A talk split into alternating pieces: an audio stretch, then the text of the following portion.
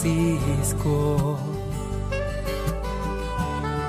trovador de mi pueblo, hoy perseguido por servir al Señor. Comienza Francisco y Clara, Camino de Misericordia, un programa dirigido por Fray Juan José Rodríguez. A la dama para poder estar más cerca de Dios. Yo, Clara, Un saludo fraterno de paz y bien, hermanos. San Francisco nos muestra hoy el principio de la regla a los eremitorios, un viejo escrito pequeño y sencillito donde nos habla de lo que hacen los hermanos, de lo que viven si quieren dedicarse a la vida contemplativa, con unas características muy especiales. La décima testigo del proceso de canonización de Santa Clara, Sor Inés, hija de Meser Opórtulo de Bernardo de Asís, nos habla en el final de su declaración de la oración de la Santa de Asís y de un episodio que nos da pie a plantearnos cómo vivir el seguimiento de Cristo al estilo franciscano.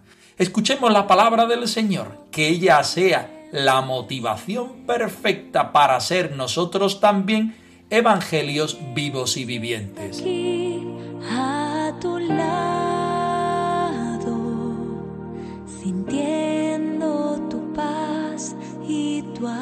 Del Evangelio según San Lucas.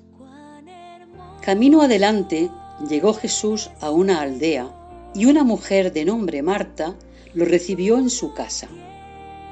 Marta tenía una hermana llamada María, la cual, sentada a los pies del Señor, escuchaba sus palabras. Marta, que andaba atareada en los muchos quehaceres, se paró y dijo, Señor, ¿te parece bien que mi hermana me deje sola con las faenas? Dile que me ayude. El Señor le contestó, Marta, Marta, tú te preocupas y te apuras por muchas cosas, y solo es necesaria una cosa. María ha escogido la parte mejor, y nadie se la quitará. A tu lado,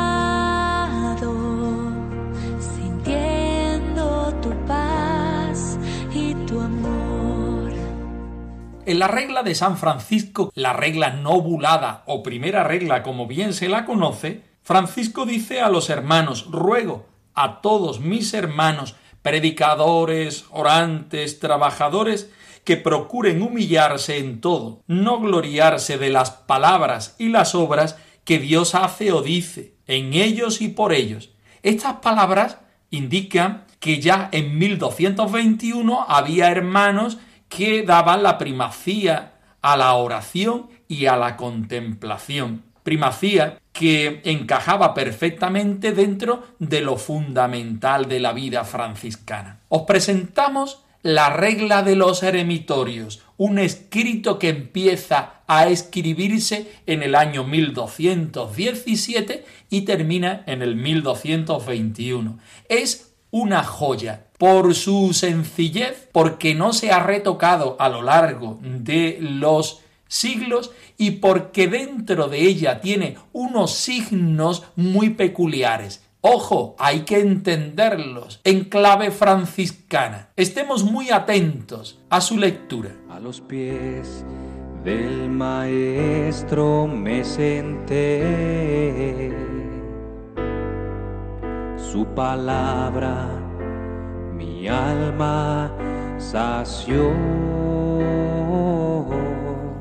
Aquellos que quieren vivir como religiosos en los eremitorios, sean tres hermanos o cuatro a lo más, dos de ellos sean madres y tengan dos hijos o uno por lo menos. Los dos que son madres lleven la vida de Marta y los dos hijos lleven la vida de María y tengan un cercado en el que cada uno tenga su cerdilla, en la cual ore y duerma y digan siempre las completas del día inmediatamente después de la puesta de sol. Y esfuércense por mantener el silencio y digan sus horas, y levántense a maitines, y busquen primeramente el reino de Dios y su justicia, y digan prima a la hora que conviene, y después de tercia se concluye el silencio. He encontrado al amado. Ahora vivo para él. Son muy conocidas las palabras de este Evangelio de San Lucas, donde el Señor se encuentra con Marta y María. El Evangelio se encuadra en el camino, Jesús itinerante, Jesús que va en busca de los hermanos, Jesús que va caminando a una aldea cercana de Jerusalén llamada Betania. El lugar lo conocemos, el lugar teológico también es conocido por nosotros. Jesús iba allí a descansar, a encontrarse con sus amigos y a seguir su actividad apostólica por medio de la fraternidad. Marta es quien recibe al Señor. María es la que se pone a los pies y escucha la palabra de Dios. En principio, Marta sería la importante, porque es la que recibe, la que da de comer, la que sirve al Señor. Sin embargo, parece que el Señor no está muy de acuerdo con ella. María, sin embargo, no hace nada, parece como, como si estuviera invitada también en aquella casa. Lo único que escucha es al Señor, se pone a los pies del Señor en la presencia del Señor. Marta le dice el Señor, tú te preocupas por las cosas y solo una cosa es necesaria. María ha elegido la mejor parte y no se le quitará. El Señor no regaña a Marta por las cosas que hace, que son todas buenas. El Señor regaña a Marta por la actitud que ella tiene pierde la paz y por tanto al perder la paz, al afanarse por las cosas del mundo y dejar en un segundo lugar a Dios, todo su servicio pierde el sentido. María, sin embargo, está escuchando al Señor, está a los pies del Señor. San Francisco toma este trocito del Evangelio y lo pone al servicio de la regla de los eremitorios. San Francisco no hace caso de la represión del Señor a Marta, sino que utiliza el servicio de Marta para ser acompañante del servicio de María. Promoviendo la paz en el servicio, Marta y María se ponen a favor de la contemplación. Vamos a leer el texto y vamos a encontrarnos con esta invitación que el mismo Evangelio y el mismo San Francisco nos hace. Para mí, lo más querido, lo más dulce, lo más grato, ha sido siempre y ahora lo es. Que se haga en mí, de mí que se haga en mí, de mí, lo que sea más del agrado del Señor, que se haga en mí, se haga en mí, de mí, lo que sea más del agrado del Señor. Y dice el texto así los que quieran llevar vida religiosa en eremitorios sean tres hermanos o a lo sumo cuatro. Es el primer detalle que nos llama la atención. En los monasterios lo normal es que haya muchos hermanos y muchas hermanas. El eremitorio franciscano se basa en tres o lo sumo cuatro hermanos. Dos harán de madres y tendrán dos hijos, o al menos uno es otra de las características del eremitorio franciscano, de la contemplación al estilo franciscano. Dos harán de Marta cuidando a los otros dos que harán de María. Refuerza, por una parte, el sentido contemplativo y de entrega total al Señor, y por otra parte, ese otro servicio de fraternidad pendiente del hermano que está en la oración. Y dice el versículo 2, los dos que son madres sigan la vida de Marta, y los dos hijos sigan la vida de María, y tengan un claustro, y en él cada uno su celdita para orar y dormir. Un monasterio peculiar, una forma de vida peculiar, un número de hermanos peculiar y un desarrollo evangélico peculiar. Vida contemplativa, sí. Vida de oración, sí.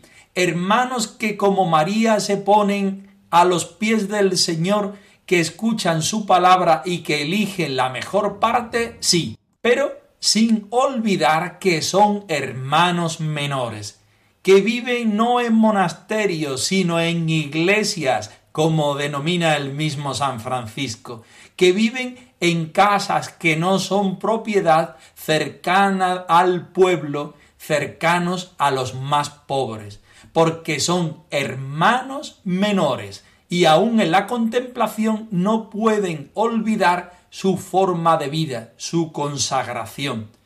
Ellos quieren encarnar el Evangelio y lo hacen de una manera sencilla y plástica, viviendo como vivían las hermanas Marta y María en Betania, fijos los ojos en el Señor, reproduciendo lo que el mismo Señor nos pide en el Evangelio, viviendo la peculiaridad del carisma franciscano.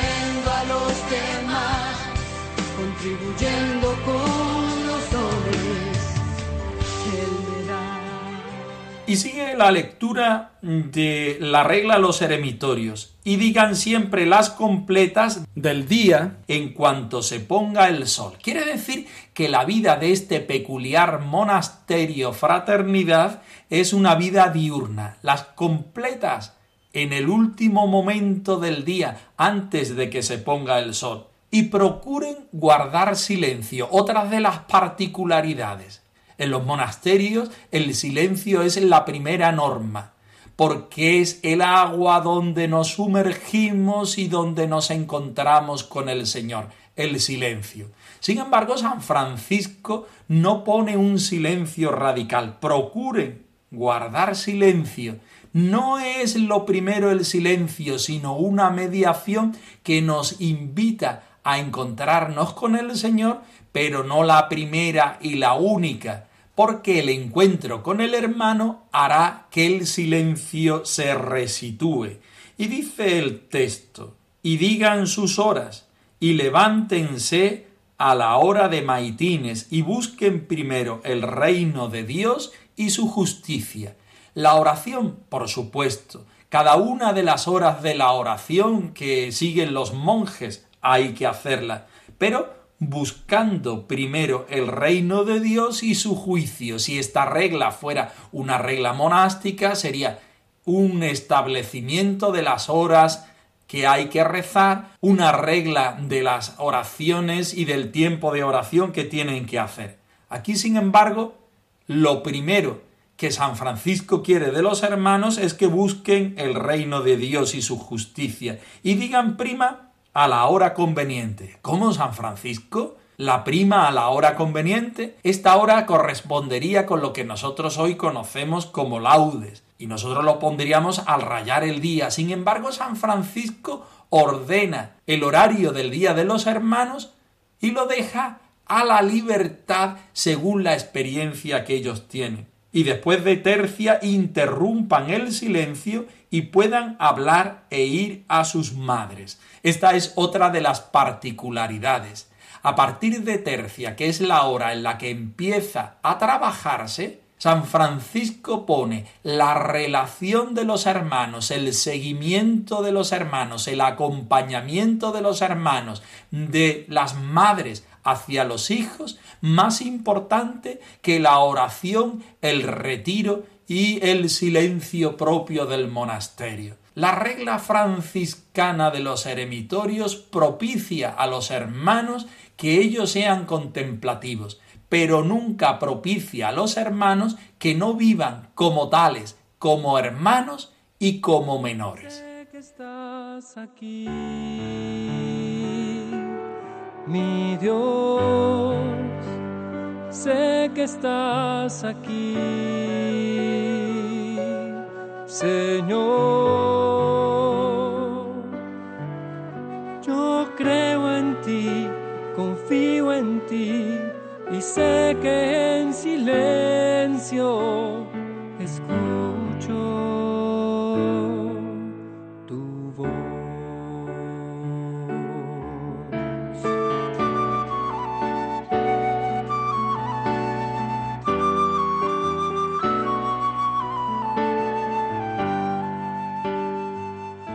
Terminamos hoy el relato de la décima testigo del proceso de canonización de nuestra Madre Santa Clara, Sor Inés, hija de Mesero Pórtulo de Bernardo de Asís. Ella nos va a hablar de la oración, no podía ser menos, y nos va a hablar también de un hecho curioso que nosotros lo vamos a poner en la perspectiva del carisma franciscano. Escuchamos el texto.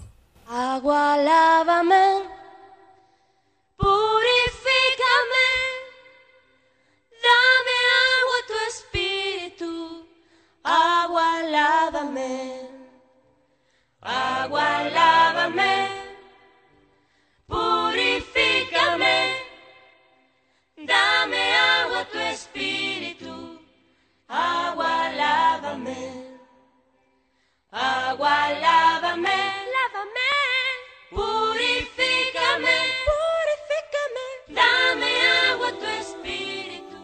También dijo que por la virtud de la oración de Santa Clara se creía que el monasterio había sido defendido de los sarracenos y la ciudad de Asís librada del asedio de los enemigos. La misma testigo vio a la Madre Santa Clara orar por esto con lágrimas muy humildemente, con las manos juntas y los ojos elevados al cielo. Dijo también que estando Santa Clara cercana a la muerte, exhortaba a la testigo y a las otras hermanas a permanecer en oración, y pedía a la testigo que recitase la oración de las cinco llagas del Señor. Y dentro de lo que se le podía entender, pues hablaba muy bajo, tenía continuamente en los labios la pasión del Señor, y lo mismo el nombre de nuestro Señor Jesucristo y casi la última palabra que la Santa Madre habló a la dicha testigo fue esta Preciosa es a los ojos del Señor la muerte de sus santos. Declaró también que en cierta ocasión, por la gran insistencia de la testigo, le lavaron los pies a la predicha Madre Santa Clara, y que la testigo bebió de aquella agua y la encontró tan dulce y sabrosa que difícilmente lo podría explicar. Preguntada sobre si alguna otra hermana había probado también de aquella agua, respondió que no, pues la dicha Madre Santa Clara la tiró de inmediato para que ninguna otra la bebiese. Agua,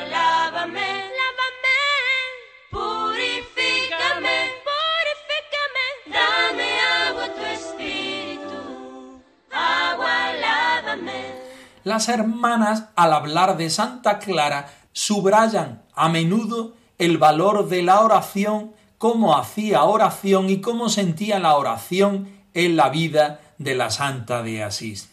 También en este proceso de canonización todas las hermanas están hablando de el hecho aquel del el ataque de los sarracenos a la ciudad de Asís y al mismo monasterio de San Damián. Las testigos, particularmente la que estudiamos Orinés, lo hace en varias ocasiones en medio de su declaración. Santa Clara pide confiadamente al Señor que salve a su monasterio y que salve a su ciudad.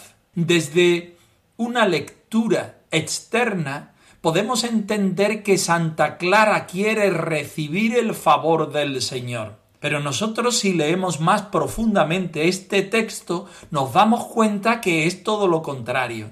Santa Clara no quiere mandar en su vida, sino quiere ponerse en la voluntad del Señor.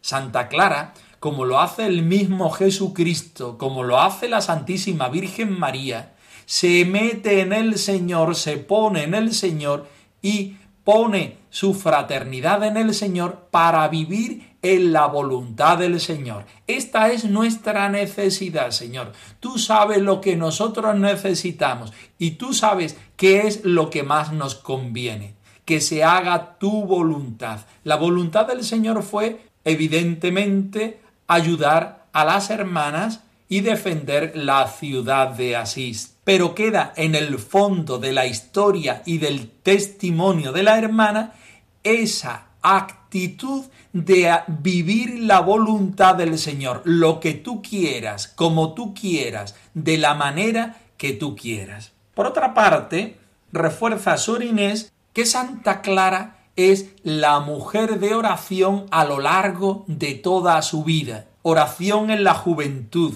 oración en la edad madura, oración en la enfermedad e incluso a la hora de la muerte, ya cuando sus labios no pueden pronunciar el nombre de Jesús, su intención y su deseo es encontrarse con este Dios hombre representado en las más pobres experiencias. Acaba su declaración mostrándonos un episodio de la vida de Santa Clara y de su propia vida de dudosa historicidad y que en principio nos repele a la hora de escucharlo. La testigo quiere lavarle los pies a la Santa Madre y ese agua sucia, después de haber lavado los pies, se la bebe. Dice que ese agua era dulce y sabrosa. No nos sirve de nada fijarnos en la vida de los santos por ellos mismos. Los santos son ayuda para nosotros, hitos en el camino para vivir el Evangelio de nuestro Señor Jesucristo. Hubo hermanos, por ejemplo, Fray Juan el Simple, que quisieron imitar los actos de San Francisco. Esta hermana Sorinés quiere quedarse en en la vida de Santa Clara. Y los santos rehuyen de esta actitud, porque lo que ellos quieren es servir de mediación y de trampolín a los hermanos para que se encuentren con el Señor. Los santos, particularmente San Francisco y Santa Clara, nos dejan un camino espiritual, nos muestran un camino espiritual no los miramos a ellos, no nos quedamos en ellos. Ellos son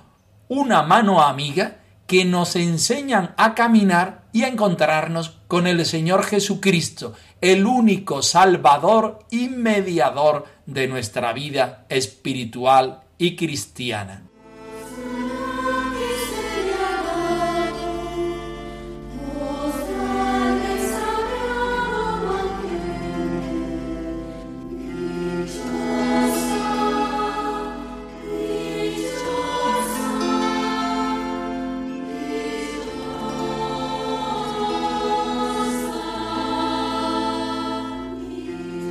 Francisco y clara arroba radiomaria.es.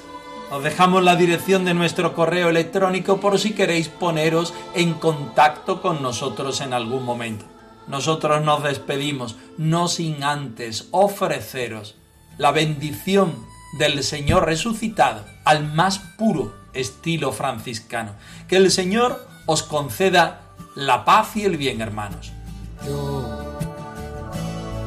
Francisco,